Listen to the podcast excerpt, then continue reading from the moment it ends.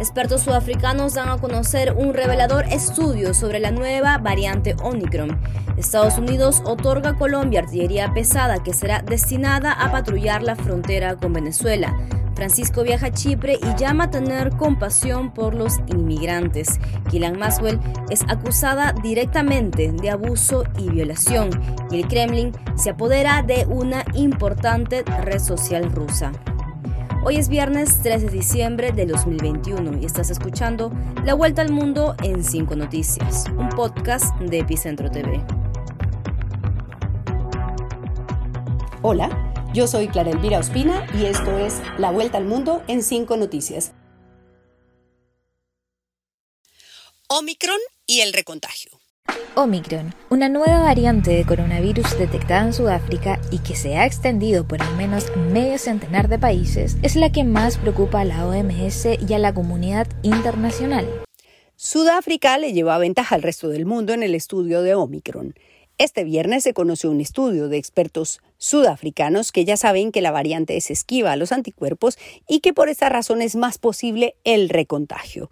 Esto es una mala noticia, pero siempre hay que considerar que todo es preliminar. Omicron es joven, apenas fue bautizada hace una semana y ha golpeado con más fuerza a los países en donde la vacunación es más baja. Este viernes se confirmó que ya hay cuatro nuevos casos en Madrid y uno en México que puso en alerta a toda Centroamérica. El Centro Europeo para la Prevención y el Control de Enfermedades reportó 109 casos hasta el mediodía de este viernes. Seguramente la próxima semana ese número crecerá en forma exponencial, que es como se ha comportado la variante en Sudáfrica, el primer país que la detectó. Una variante de preocupación es la categoría más alta dentro del listado de variantes de COVID creado por la Organización Mundial de la Salud.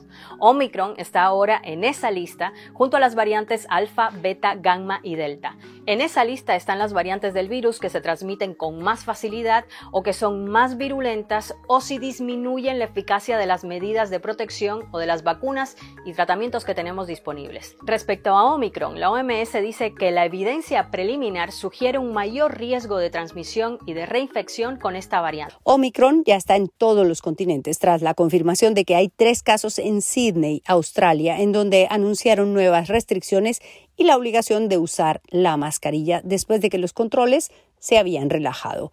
Está claro que tendremos unas fiestas de fin de año enmascaradas.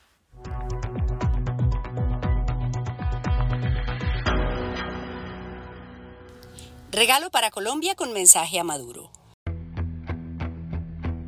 Lo que se encuentra a mi espalda es la plataforma de vehículos blindados ASB, los cuales van a cumplir una misión muy importante en todo el país. Así que vamos a hacer un recorrido para que ustedes conozcan un poco de estos vehículos y las características que tienen. Colombia recibió los primeros 20 tanques de guerra tipo ASB M1117, donación de Estados Unidos para patrullar la frontera común con Venezuela. La donación es aún más grande, serán 145 vehículos de este tipo desde ahora hasta 2022.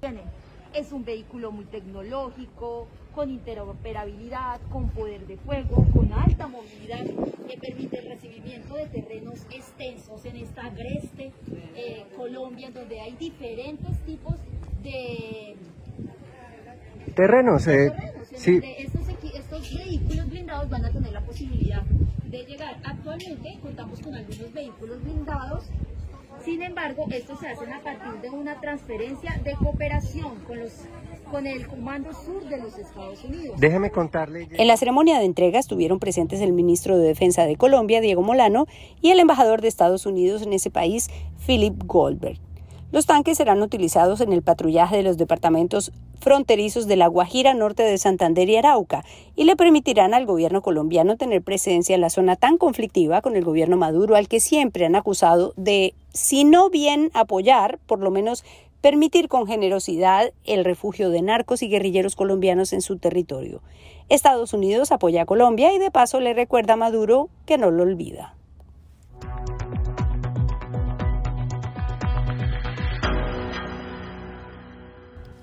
El Papa en Chipre. Queridos hermanos y hermanas, frente a nuestra propia oscuridad y a los desafíos que enfrentamos en la Iglesia y en la sociedad, estamos llamados a renovar nuestro sentido de la fraternidad. Si no dialogamos, si no caminamos juntos, no podremos sanar plenamente nuestra ceguera. El drama de la migración hacia Europa es la guerra de nuestros días y las migrantes son los esclavos actuales, ha dicho el Papa Francisco en su segundo día de visita a Chipre, escenario de muchos de los dramas de la migración en Europa. Qui a Cipro esistono tante sensibilità spirituali ed eclesiali. Aquí en Chipre existen muchas sensibilidades espirituales y eclesiales varias historias de procedencia, ritos y tradiciones diferentes, pero no debemos sentir la diversidad como una amenaza contra la identidad, ni debemos recelar y preocuparnos de los respectivos espacios. Con su fraternidad, pueden recordar a todos, a toda Europa, que para construir un futuro digno del hombre es necesario trabajar el sueño de la unidad. Necesitamos acogernos e integrarnos, caminar juntos, ser todos hermanos y hermanas de caminar insieme, di essere sorelle e fratelli tutti. Pienso en muchos que tuvieron que volver porque los rechazaron y terminaron en campos de concentración, verdaderos campos de concentración donde las mujeres son vendidas, los hombres torturados, esclavizados, expresó el sumo pontífice. Frente a él estaban cientos de refugiados en Chipre. El Papa dijo que es la guerra de este momento, es el sufrimiento de hermanos y hermanas que no podemos callar y llamó a no guardar silencio. No podemos quedarnos callados y mirar para otro lado en esta cultura de la indiferencia. No olvidar que la cultura cristiana contempla que una de las obras de la misericordia corporal es dar hospedaje al peregrino. Y nos fuimos a buscar la libertad somos felices juntos navegando, no, no, no, a pesar de las tormentas de alta mar.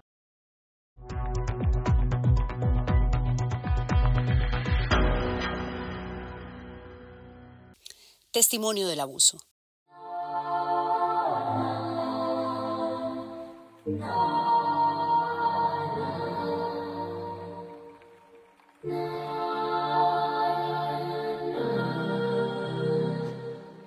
Esta ha sido una semana intensa en la Corte de Nueva York, en donde avanza el juicio contra Ghislaine Maxwell, asistente, cómplice y amante del millonario Jeffrey Epstein.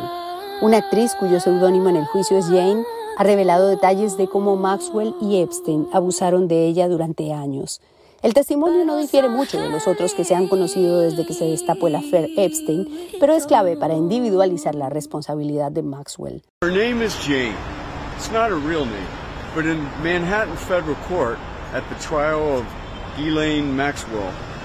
She's the first woman of four who are going to testify that they were sexually abused by Jeffrey Epstein and Ghislaine Maxwell from 1994 to 2004 when they were less than 18 years of age.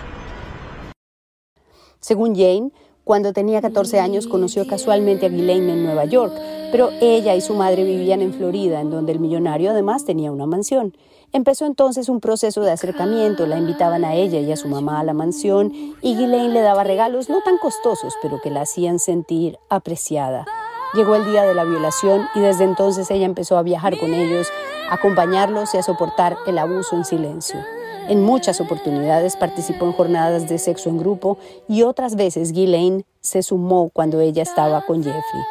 Los abogados de Maxwell fueron agresivos en el contrainterrogatorio y pretenden demostrar que ella solo quiere beneficiarse de la indemnización. Uh, she took the uh, witness stand very dramatically today. The, only the second witness, but like I said, the first woman who's one of the four accusers that really make up the heart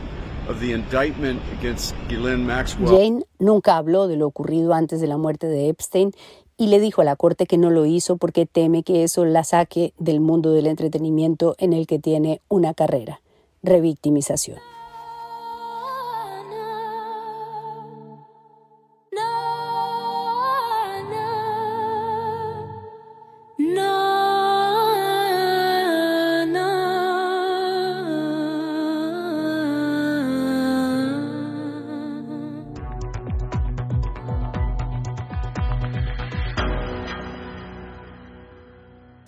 El Kremlin les da like.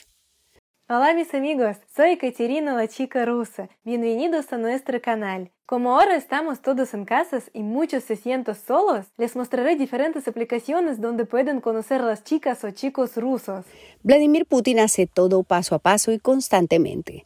En su tarea de mantener el control sobre el Internet y sobre lo que hablan sus ciudadanos y particularmente sus contradictores, ahora ha tomado el control de Contacte, el Facebook ruso. Esta aplicación que se llama VKontakte es como un Facebook ruso. Es muy popular en ruso y casi todos los ciudadanos lo tienen. Pero durante muchos años los extranjeros también usan esta aplicación. Para registrarse debe indicar su nombre y apellido, fecha de nacimiento y sexo. Luego confirme sus datos por número de teléfono. La empresa conocida como VK acaba de ser comprada por Gazprom, la poderosa agencia estatal del gas ruso. No es casualidad que la compra coincide con una nueva ofensiva del Kremlin sobre estas plataformas occidentales en las que la oposición ha tenido voz los últimos años. Las autoridades han anunciado la apertura de nuevos casos penales contra Google y Meta, antigua Facebook, por los que podrían ser condenadas a pagar hasta un 10% de sus ingresos totales en Rusia. Vika es una empresa creada en 2006 que es dominante en los países de la cortina de hierro, en donde tiene 650 millones de usuarios. 47 millones de ellos están en Rusia. La red social ya había sufrido un duro golpe cuando, por las tensiones con Ucrania, fue prohibida en ese país en 2017. Putin fue espía de la KGB y sabe que el que tiene la información tiene el poder.